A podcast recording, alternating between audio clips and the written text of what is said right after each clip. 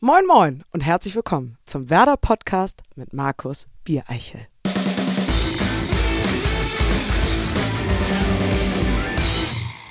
Moin und willkommen zum Werder Podcast. Da ist doch schon wieder eine Woche rum und die ist durch das Freitagsspiel dann auch noch echt kurz. Unser Podcast ist dafür fast immer gleich lang. Um und bei eine halbe Stunde. Die perfekte Länge, wie wir uns haben sagen lassen, um uns auf dem Weg zur Arbeit, auf dem Flughafen, beim Lernen oder dem Rasenmähen zu hören.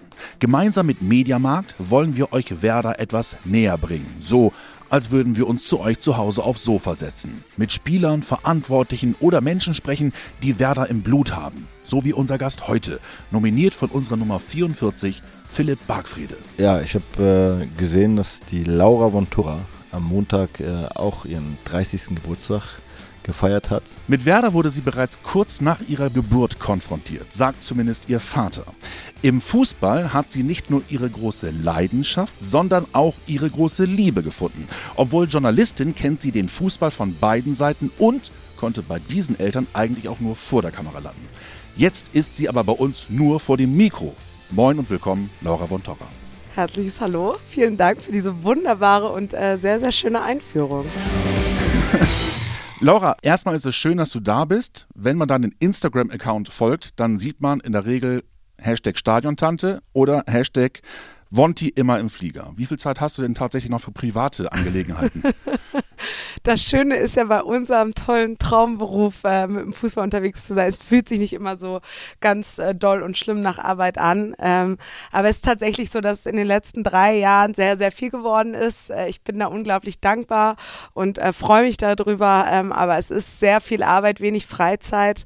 Ähm, also ich würde sagen, so gute zwei Tage die Woche bin ich zu Hause, ansonsten unterwegs. Dein Papa und du, ihr feiert Ende des Monats, was ich total geil finde, euren 100. Geburtstag. Dann kurz eine Pause, dann. Ich kriege hier gerade einen Tee in einer Werder Moin-Tasse überreicht, weil ich ein bisschen am Kränkeln bin und finde es total toll und äh, würde am liebsten hier alles mit nach Hause nehmen für meinen kleinen Werder-Schrein zu Hause. Herrlich. Schönster Interviewtermin des Tages.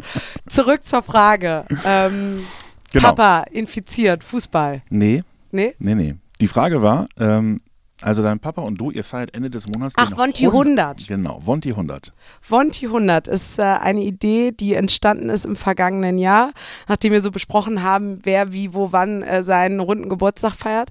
Und daraufhin ist die Idee entstanden, weil es halt sehr besonders ist, dass er jetzt im November 70 geworden ist und ich äh, letzte Woche äh, 30.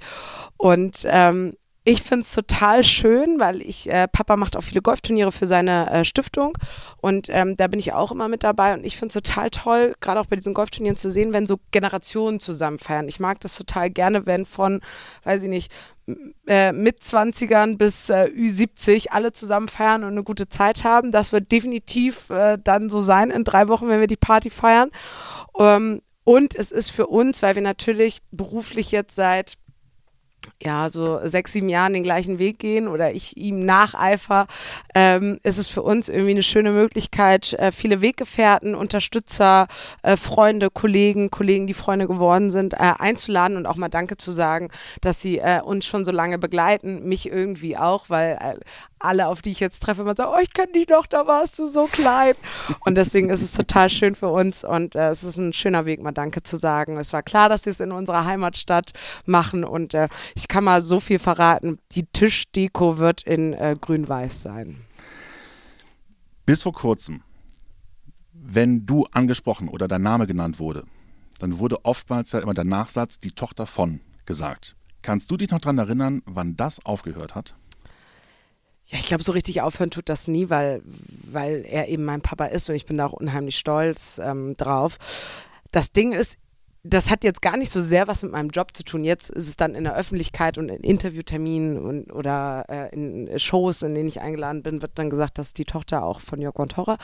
Ich kenne das mein Leben lang. Wenn man hier in Bremen aufwächst und äh, zur Schule geht und zum Tennisverein und zu Werder geht, dann äh, sagen alle, ja, und das sind Wontis Kinder oder das ist Wontis Tochter oder so. Das heißt, ich bin damit ähm, aufgewachsen. Ich kenne es nicht anders. Ich bin stolz auf das. Ich glaube, ich bin sogar, seit ich den Job selbst mache, noch stolzer. Ähm, äh, auf ihn und auf das, was er geleistet hat in dieser Branche. Er hat überall eine hohe, hohe Akzeptanz. Alle freuen sich, wenn er irgendwo hinkommt. Äh, viele haben sich auch gefreut, dass er jetzt wieder zurück ist mit einer eigenen Sendung seit äh, anderthalb Jahren. Und das erfüllt mich mit so viel Stolz und deswegen war das für mich so in, in dem Sinne, dass die Leute sagen, ach, das ist Wontis Tochter. Das war für mich kein Problem. Ich bin da stolz drauf. Und äh, mein Gott, dann erfülle ich halt alle Klischees. Promi-Tochter, Spielerfrau, herrlich.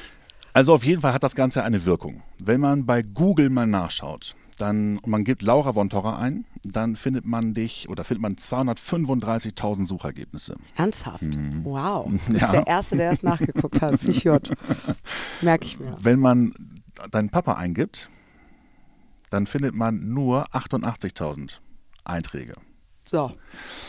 Ähm, also es ist ein Zeichen davon, dass man sich so ein Stück weit emanzipiert hat von seinem Papa und von dem Namen, dass man nicht mehr nur eben die Tochter von ist, sondern man ist dann selbstständig. Das ist die Frage. Freut man sich darüber? Ja, total. Also für uns war, ähm, wir, wir haben im, im Verlauf der letzten Jahre natürlich auch immer wieder äh, Formate gemeinsam angeboten bekommen, wurden gemeinsam gefragt, ob wir, wir im Sport was machen möchten, äh, Unterhaltungsformate. Für uns war klar, das war, das war für ihn klar und für mich klar, ohne dass wir uns da groß drüber unterhalten mussten, dass ich erstmal meinen Weg alleine gehen muss. Natürlich wirst du mit diesem Namen in der Sportberichterstattung, in der Sportbranche krasser beguckt und natürlich sagen erstmal alle, oder oh, kommt Wantis Tochter, mal gucken, was die so drauf hat, ne?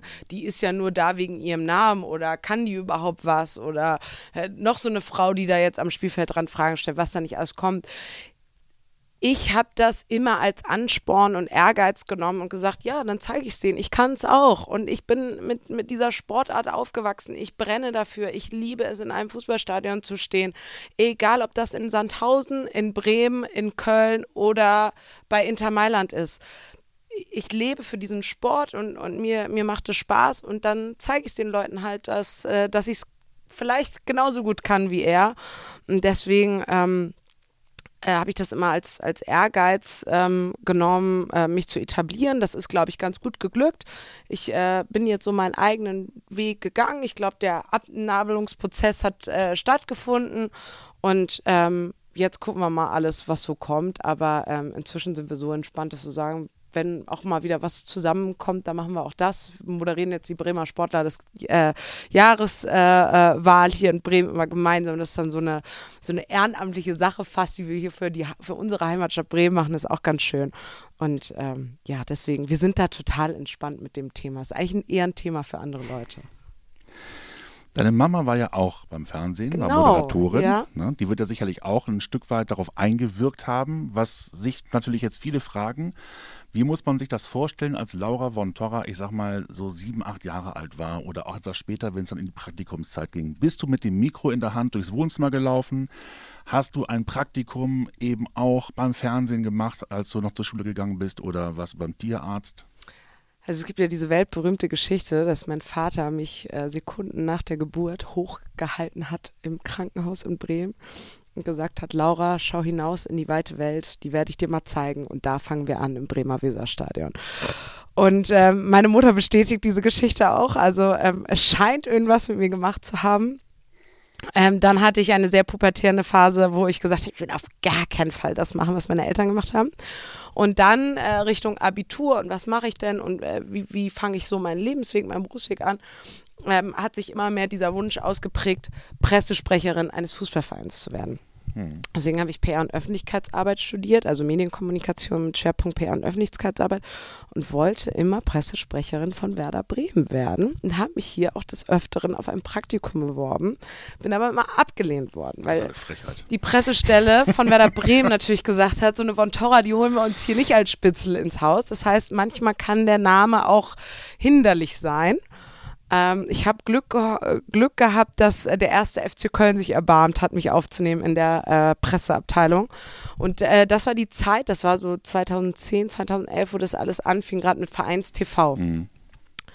Und ähm, da habe ich dann so meine ersten Schritte gemacht, dass ich für FC TV äh, äh, Interviews nach dem Spiel gemacht habe mit den Spielern. Das hat mir unglaublich viel Spaß gemacht und so prägte sich dann der Wunsch, vielleicht doch vor die Kamera zu treten oder zumindest in die Sportberichterstattung zu gehen. Ähm, habe dann ein Volontariat bei Sky gemacht, also die klassische journalistische Ausbildung. Das war das war auch auf Anraten meines Vaters hin und es war, glaube ich, mit der beste ähm, Lebensadvice, den er mir jemals gegeben hat und gesagt hat, mit dem Namen hast du es echt schwer, bewirb dich nicht einfach nur irgendwo und versuch genommen zu werden, sondern geh den journalistischen Weg, mach, mach die Ochsentour und ähm, wenn nachts um zwölf noch eine Offmatz von Regensburg gegen Sandhausen geschnitten werden muss, dann meldest du dich bitte. Und das habe ich auch, ja, und das habe ich auch gemacht und das war die beste Schule für mich und ich äh, profitiere da heutzutage enorm von, dass ich weiß, wie ein Sendungsablauf funktioniert, wie Matzen geschnitten werden, wie viel ähm, Effort da auch drin steckt. Ähm, und das, das hilft mir äh, äh, ungemein, äh, auch in meinen Sendungen, die ich dann mache jetzt. Und ähm, dann hat sich alles relativ schnell entwickelt, auch äh, mit Sport 1 zur richtigen Zeit am richtigen Ort. Äh, die Europa League kam dazu. Dann ähm, habe ich eine gute Connection zum Hause RTL bekommen durch äh, mein Unterhaltung oder ein Unterhaltungsformat Ninja Warrior, was ich mache bei RTL. Und dann gehört auch manchmal Glück dazu. Das ist wie, wie bei einem Fußballer, dass der Trainer auf einen steht, einen spielen lässt und man den richtigen Sturmpartner dabei hat, der einem zehn Dinge auflegt. Es, äh, äh, manchmal kommen dann viele Komponenten zusammen und das war in meinem Fall, ähm, war das so und darüber bin ich sehr glücklich. Ein sehr steiler Aufstieg, wenn man das mal zusammennimmt. Ne, du hast es gerade schon gesagt, Studium, Volo, Sport 1, Sky, RTL, auch Unterhaltungsshows. Bist du da im Grunde schon auf dem Zenit? Oder gibt es noch ein Fernziel? Ja, es gibt auf jeden Fall Ziele. Ich habe mal so, ich glaube, was man früher gesagt hat, ich möchte immer in die Sportschau moderieren oder Sportstudio, so das ich glaube, dass das nicht mehr so das oberste Ziel eines Sportreporters ist, weil sich die, die ähm, Medienlandschaft oder die TV-Landschaft einfach zu sehr auch verändert und ähm, immer mehr Player in den Markt kommen. Äh, ich finde, The Zone macht ein cooles Produkt, das ist ein cooles, junges Produkt mit viel auch äh, Bespielen der anderen Kanäle, Social Media etc. pp. Ähm, ich finde, Sky macht nach wie vor ein tolles, äh, tolles Produkt. Äh, RTL sowieso und wir sind die beste Sportredaktion überhaupt. Klar. Äh, ist doch klar. Ähm, also ich glaube, dass, dass, äh, dass sich da äh, viel tut auf dem Markt, deswegen kann man das gar nicht so sagen. Ich habe für mich mal zwei Ziele in der Sportberichterstattung oder im Sportjournalismus definiert. Und diese zwei äh, Ziele äh, waren und sind Nationalmannschaft. Das habe ich äh, durch RTL bereits erreicht und bin da sehr dankbar. Wir haben äh, zehn Länderspiele dieses Jahr, die bei RTL laufen, also alle Qualifiers laufen bei RTL. Ähm, da werde ich immer mit dabei sein und ähm, das ist wirklich, dass ich sagen kann, mit 27 mein erstes Länderspiel moderiert zu haben und mit 30 jetzt zehn Länderspiele für RTL mit dabei zu sein im, im, im Team das, das ist echt toll. Das hätte ich mir nicht, äh, nicht erträumen können, dass das alles so schnell funktioniert. Das ist ein Ziel, wo ich sagen kann, das habe ich erreicht, aber will natürlich auch immer noch besser werden und alles machen. Ähm, das andere große Ziel ist ähm, geprägt durch meine private Geschichte Olympia. Ich habe 2008 hier in Bremen äh, Abitur gemacht auf dem ökumenischen Gymnasium dann hatte ich bis Oktober äh, Zeit, bis mein Studium in Köln losging. Und äh, die strenge Hand von Jörg von Torra hat gesagt, hier so mit rumchillen, vier Monate ist nicht, überleg dir, was du machen willst, geh jobben oder mach ein Praktikum, aber mach irgendwas, Kind. Und dann hat er gesagt, es sind Olympische Spiele in Peking. Versuch da einen Job zu kriegen, bewirb dich auf irgendwas. Und dann habe ich mich damals mit meiner besten Freundin die ein bisschen Chinesisch spricht, ähm, beworben äh, ähm, auf ein Praktikum im Deutschen Haus. Ähm, das ist geglückt. Wir sind dorthin gefahren, hatten nach dem Abitur die beste Zeit unseres Lebens, waren bei der Öffnungsfeier dabei. Das war für mich Once-in-a-Lifetime-Moment. Ich hatte sechs Stunden Gänsehaut in diesem Vogelneststadion in Peking. Ähm, es war so beeindruckend. Spitzensportler, die eben nicht im Rampenlicht stehen und nicht die öffentliche Wahrnehmung haben wie ein Fußballer, die aber genauso hart äh, für ihr Ziel arbeiten. Ähm, das hat mich so, so, so berührt und äh, so gekriegt, dieser olympische Geist, den es wirklich gibt. Ähm, deswegen wäre das noch ein großer Herzenswunsch von mir, mal in einem, in einem ja, ähm, Berichterstattungsteam äh, von Olympischen Spielen dabei zu sein.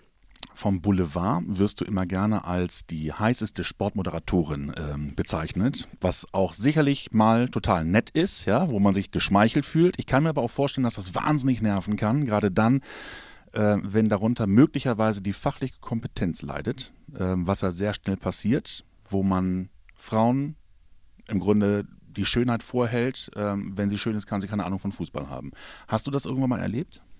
Überhaupt nicht. Überhaupt nicht. Ich kann auch, also ähm, ich habe das große Glück gehabt, vielleicht auch, dass ich ähm, da nichts dazu sagen kann, dass äh, man irgendwie Handynummern am Spielfeldrand zugesteckt bekommt oder von irgendeinem Trainer äh, ähm, despektierlich angemacht wird oder sowas. Ich kann das einfach nicht bestätigen. Habe ich noch nie gehabt, so eine Situation, Gott sei Dank. Dreimal auf Holz geklopft. Ähm, mit dieser, also das, um, um, kurz zu dieser, dieser Umfrage zu kommen, es hat ein Marktforschungsinstitut gemacht und ich habe in dieser Umfrage gewonnen, weil ich bei Männern und Frauen gleich gut ankomme. Mhm. So, es gibt Kolleginnen, die besonders gut bei Männern ankommen, Kolleginnen, die besonders gut bei, bei Frauen ankommen. Ich habe gewonnen und bin da erste und Deutschlands heißeste Sportmoderatorin geworden weil, äh, weil ich da eben äh, gutes Stimmverhältnis von Mann und Frau hatte. Ich ich krieg das mit, ich nehme das wahr, ich kann darüber schmunzeln, ich finde mhm. das nett, ich finde das cool, bild mir darauf aber auch nichts mhm. ein. Ist eher so, dass mein Mann sich darüber zu Hause lustig macht und ähm, ich habe da aber übrigens auch kein Problem mit. Also ich fühle mich deswegen nicht ähm, weniger respektiert oder, oder ähnliches. Ich habe da überhaupt kein Problem mit. Es ist doch eine nette Auszeichnung, mhm. dass, dass Mann und Frau mich gerne gucken. Mhm. Und und mein Ziel ist es doch, als, als Sportmoderatorin oder als, als Anchor einer, einer, einer Sportsendung, den Leuten Spielfreude zu vermitteln. Die Leute sollen doch einfach, ich, ich erzähle denen ein bisschen nett 15 Minuten was und dann sollen sie Bock auf das eigentliche Event haben. Und das ist nämlich das Fußballspiel und nicht, was ich tue. Ähm, und, und wenn das glückt, und so verstehe ich diese Umfrage für mich, dann bin ich zufrieden.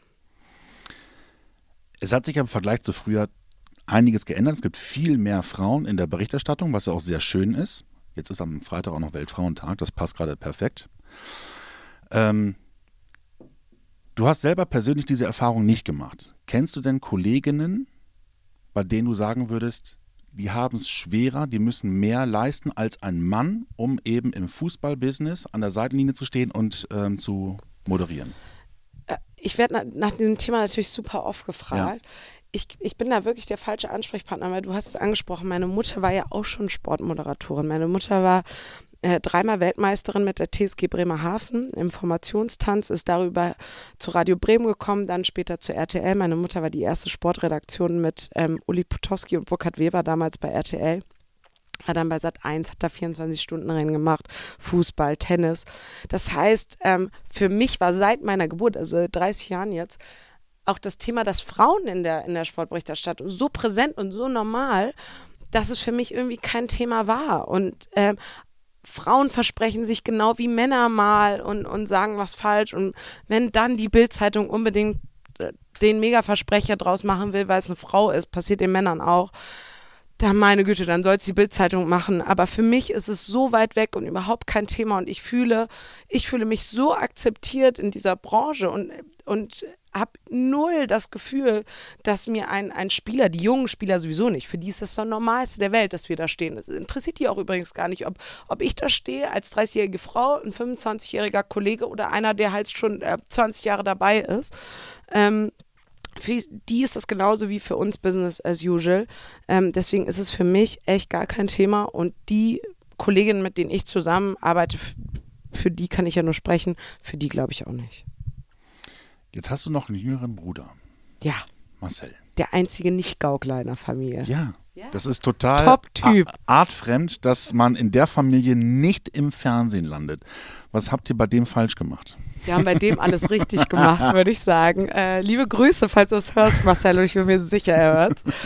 Ähm, Nein, natürlich ist es nicht einfach in so einer Gauklerfamilie, wo auch dann noch vorneweg mit mir und meinem Vater äh, zwei Rampensäue vorne rangespannt sind. Ähm, äh, mein Bruder hat einen ganz tollen Weg gemacht, äh, hat, hat studiert, ist jetzt bei Axel Springer im Verlag, hat einen richtig guten Job und äh, ja, hat sich immer leicht gehabt in dieser Gauklerfamilie. Umso schöner, dass er seinen äh, Weg so super gegangen ist. Jetzt bist du ja glühender Werder-Fan. Ähm, und man stellt sich die Frage, du bist jetzt 30 geworden Anfang des Monats. Ähm, wann hast du denn erstmals Gefühle für Werder Bremen entwickelt? ich habe keine Gefühle für Werder Bremen entwickelt. Ich bin, seit ich geboren bin, Werder-Fan, weil ich hier aufgewachsen bin in dieser Stadt. Ich glaube, äh, ich konnte gerade gehen, da bin ich hier über die Tatanbahn gelaufen. Und ähm, ich erzähle das immer so, äh, so, gerne, auch in Interviews, weil es äh, so lustig ist, früher war es ja noch viel, viel entspannter. Das heißt, wenn Papa Zusammenfassungen von Werder gemacht hat ähm, äh, im Weserstadion, dann sind wir da als Familie halt alle mitgekommen. Da gab es auch noch keine großen Akkreditierungen oder dass man da nicht mit Kleinkindern in, in, in, in Innenraum darf. Das wäre heute ein Riesendrama und ein Riesentheater und es müssten fünf Leibchen übergezogen werden etc. pp. Das war halt alles super easy und ich weiß noch ganz genau, da spielte Leverkusen hier in Bremen und Ballack war ganz frisch bei, Le bei Leverkusen und, und irgendwie der Superstar und so. Ich fand den so toll. Und dann habe ich immer gesagt, Papa, guck mal, der Michael Ballack und so, der Michael Ballack. Und dann sagt er, die waren sich am Aufwärmen, sagt er, ja, dann geh doch hin und frag nach dem Autogramm. Und dann bin ich wirklich im Innenraum, während sich Bayern 4 Leverkusen aufgewärmt hat, zu Michael Ballack aufs Spielfeld an, an Seitenrand, hat gefragt, ob er mein Trikot unterschreiben könnte. Also ich glaube, wenn ich das heute jemandem erzähle, denken die alle, die hat sie nicht für alle. Ähm, das, das war da halt alles möglich. Und deswegen ähm, so viel mit diesem Verein äh, mitgemacht äh, Double-Saison 2004 war, war das Highlight überhaupt in, in meiner Kindheit, in meiner Jugend. Ähm, zu der Zeit war Papa hier gerade im Aufsichtsrat, heißt, wir hatten auch viel immer offizielle Karten für alles. Papa hat aber nebenbei noch gearbeitet, äh, sodass äh, er oft auch nicht ins Stadion gehen konnte und wir dann immer die Karten hatten, waren beim Pokalfinale damals mit dabei, haben diese Zugfahrt zurückgemacht im, im Rathaus. Ähm, äh, äh, un, unfassbar geil, unfassbare Momente. Wir haben in der Schule, haben wir eine Werderwoche gemacht, hat die ganze Schule 2004 eine Werderwoche gemacht, wo wir von montags bis freitags die komplette Schule immer in Werder-Klamotten kamen. Also alle in grün-weiß oder Trikot und so. Ich habe noch ein altes Cardoso-Trikot. Das halte ich immer noch in Ehren. Da ist noch hier ähm, äh, DVB, wer war der Sponsor? Mhm. DBV Winterthur. Ja, genau. So, äh, die sind noch drauf und so, also herrlich. Und äh, da haben wir dann jede Woche ein anderes Trikot oder Deutscher Meister 2004 äh, Werder Bremen und so super geil. Ähm, jetzt äh, habe ich gerade wieder dran gedacht, wir waren in, in Dortmund beim Pokalspiel unfassbar geiles Fußballspiel auch. Äh, und dann habe ich so dran gedacht, wir sind jetzt eigentlich wieder dran, weil letzter Pokalsieg ist ja zehn Jahre her, ne? 2-9 mhm. gegen Leverkusen. Äh, Diego hat gefehlt im Finale, glaube ich, ne? Und Özil hat gespielt, das Tor gemacht. Oder? Nee, Wie war haben beide gespielt. Haben beide ähm, gespielt? Diego hat im UEFA Cup gefehlt. Im UEFA Cup, genau. Das hatten wir ja verloren. Mhm. Ja, okay.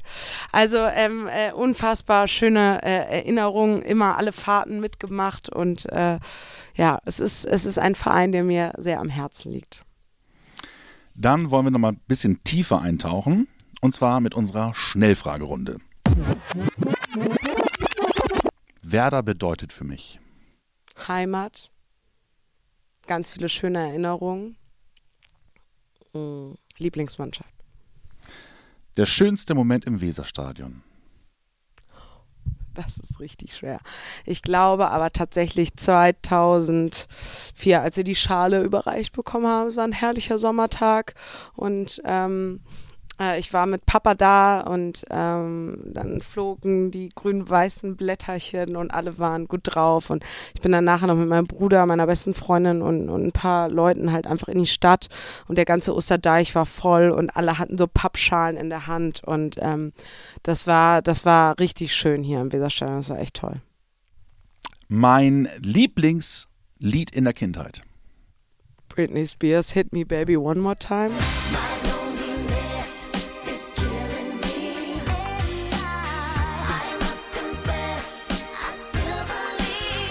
Meine Lieblingsband. Backstreet Boys.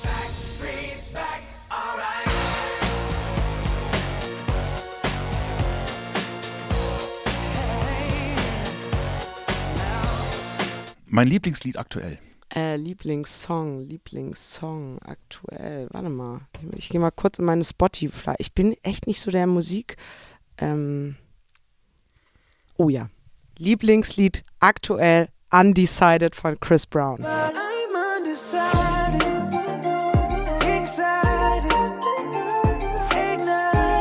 Ich bin so eine Hip-Hop-Maus. So du bist so eine Hip-Hop-Maus. Ja, so eine Hip-Hop-Maus. Mein größtes Musikidol. Lionel Richie.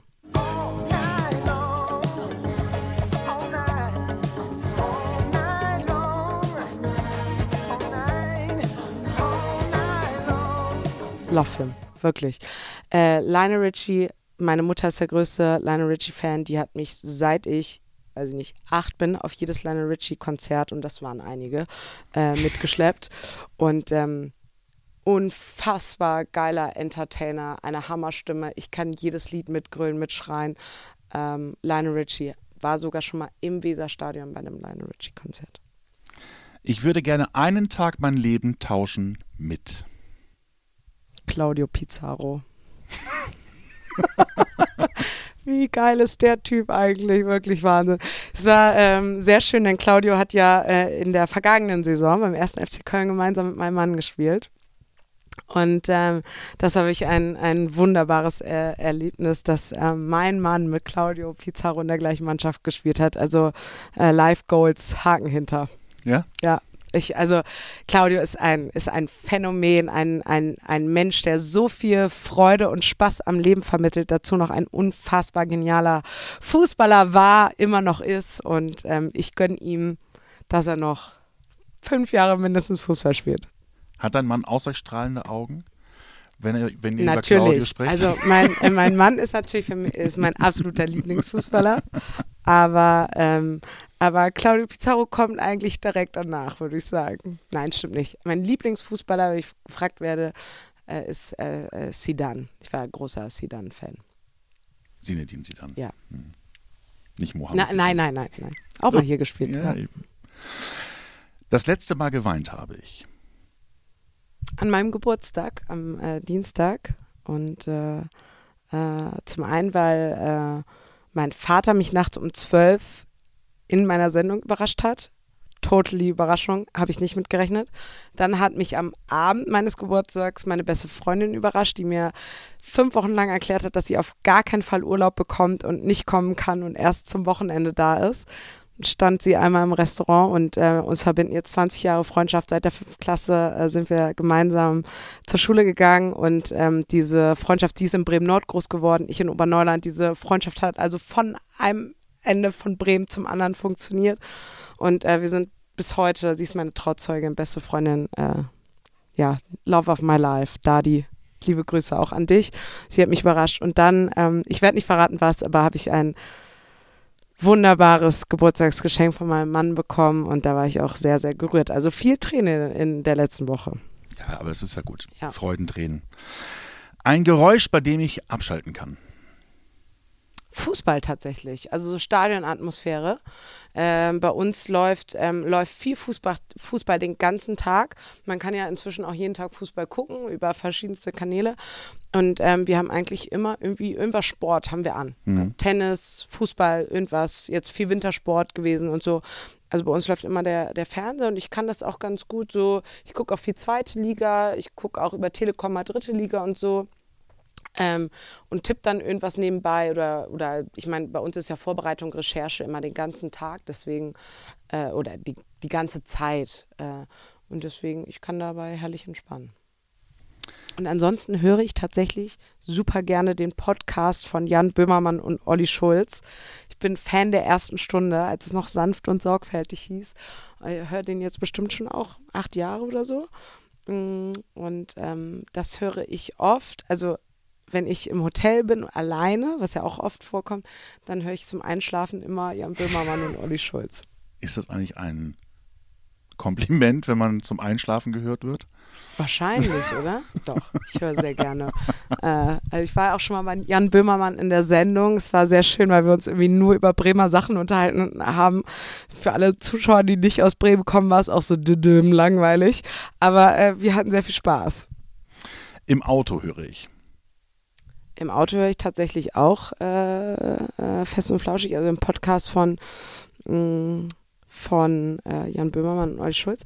Ich habe zu meiner Studienzeit, habe ich es oft so gemacht, wenn ich am Wochenende nochmal nach Hause nach Bremen gefahren bin, dass ich extra samstags 15.30 Uhr gefahren bin, weil ich dann äh, viel Fußballkonferenz Radio nebenbei hören konnte. Ich höre das tatsächlich sehr gerne. Das heißt, ich konnte dann immer so bis Münster, Osnabrück, WDR und dann ist es umgeschaltet ab Osnabrück auf NDR und dann konnte ich perfekt äh, die, äh, die, die Bundesliga-Konferenz durchhören. Das hat immer viel Spaß gemacht. Also ich höre Fußball auch sehr gerne im Radio. Mein Lieblingstrainer, also nicht dein persönlicher Trainer, sondern Zidane. äh, mein Lieblingstrainer, schwer. Aber ähm, ich glaube, weil er einfach das perfekte Spiel mit den Medien beherrscht, Jürgen Klopp. Und er gibt uns allen, ganz Fußball Deutschland und ganz äh, der ganze Fußballwelt inzwischen, er ist ein Weltstar inzwischen, muss man sagen, ähm, so viel, mit so viel Herzblut, Mhm.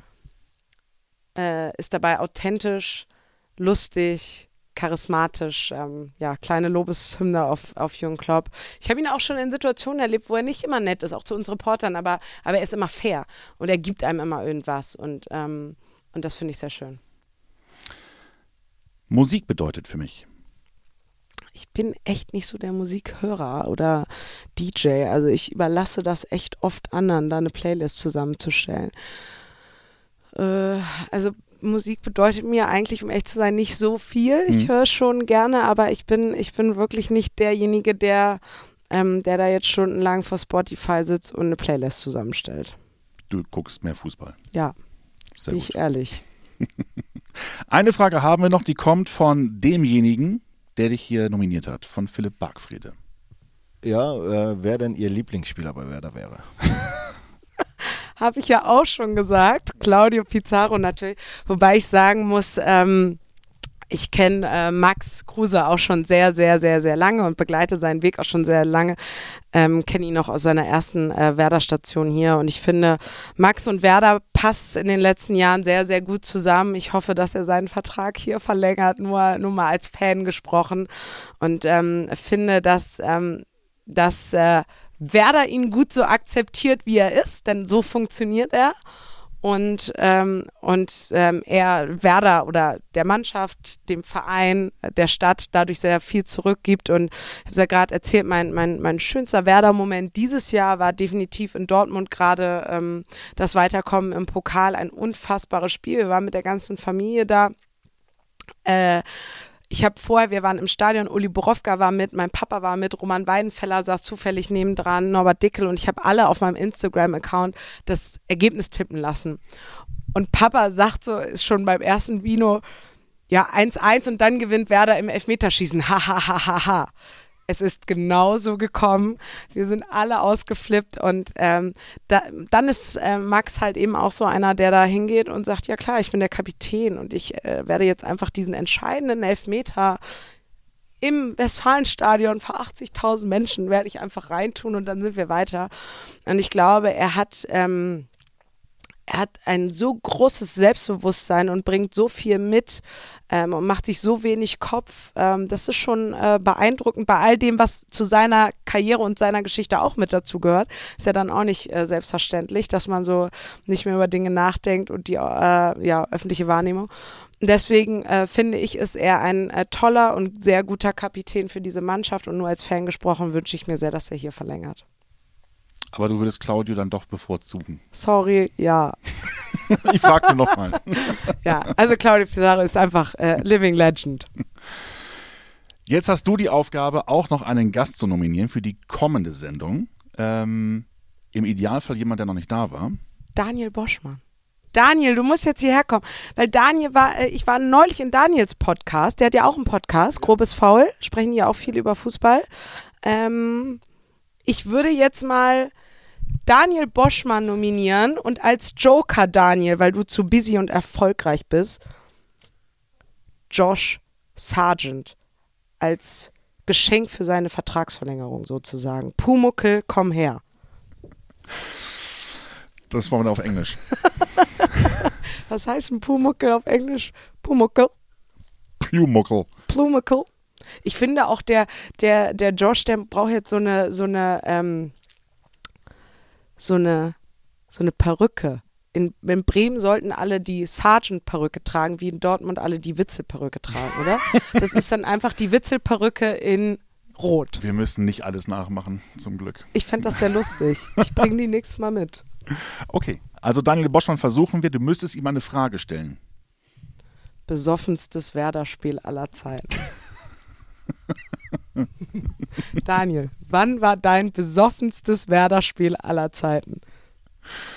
Ob er sich daran noch erinnern kann?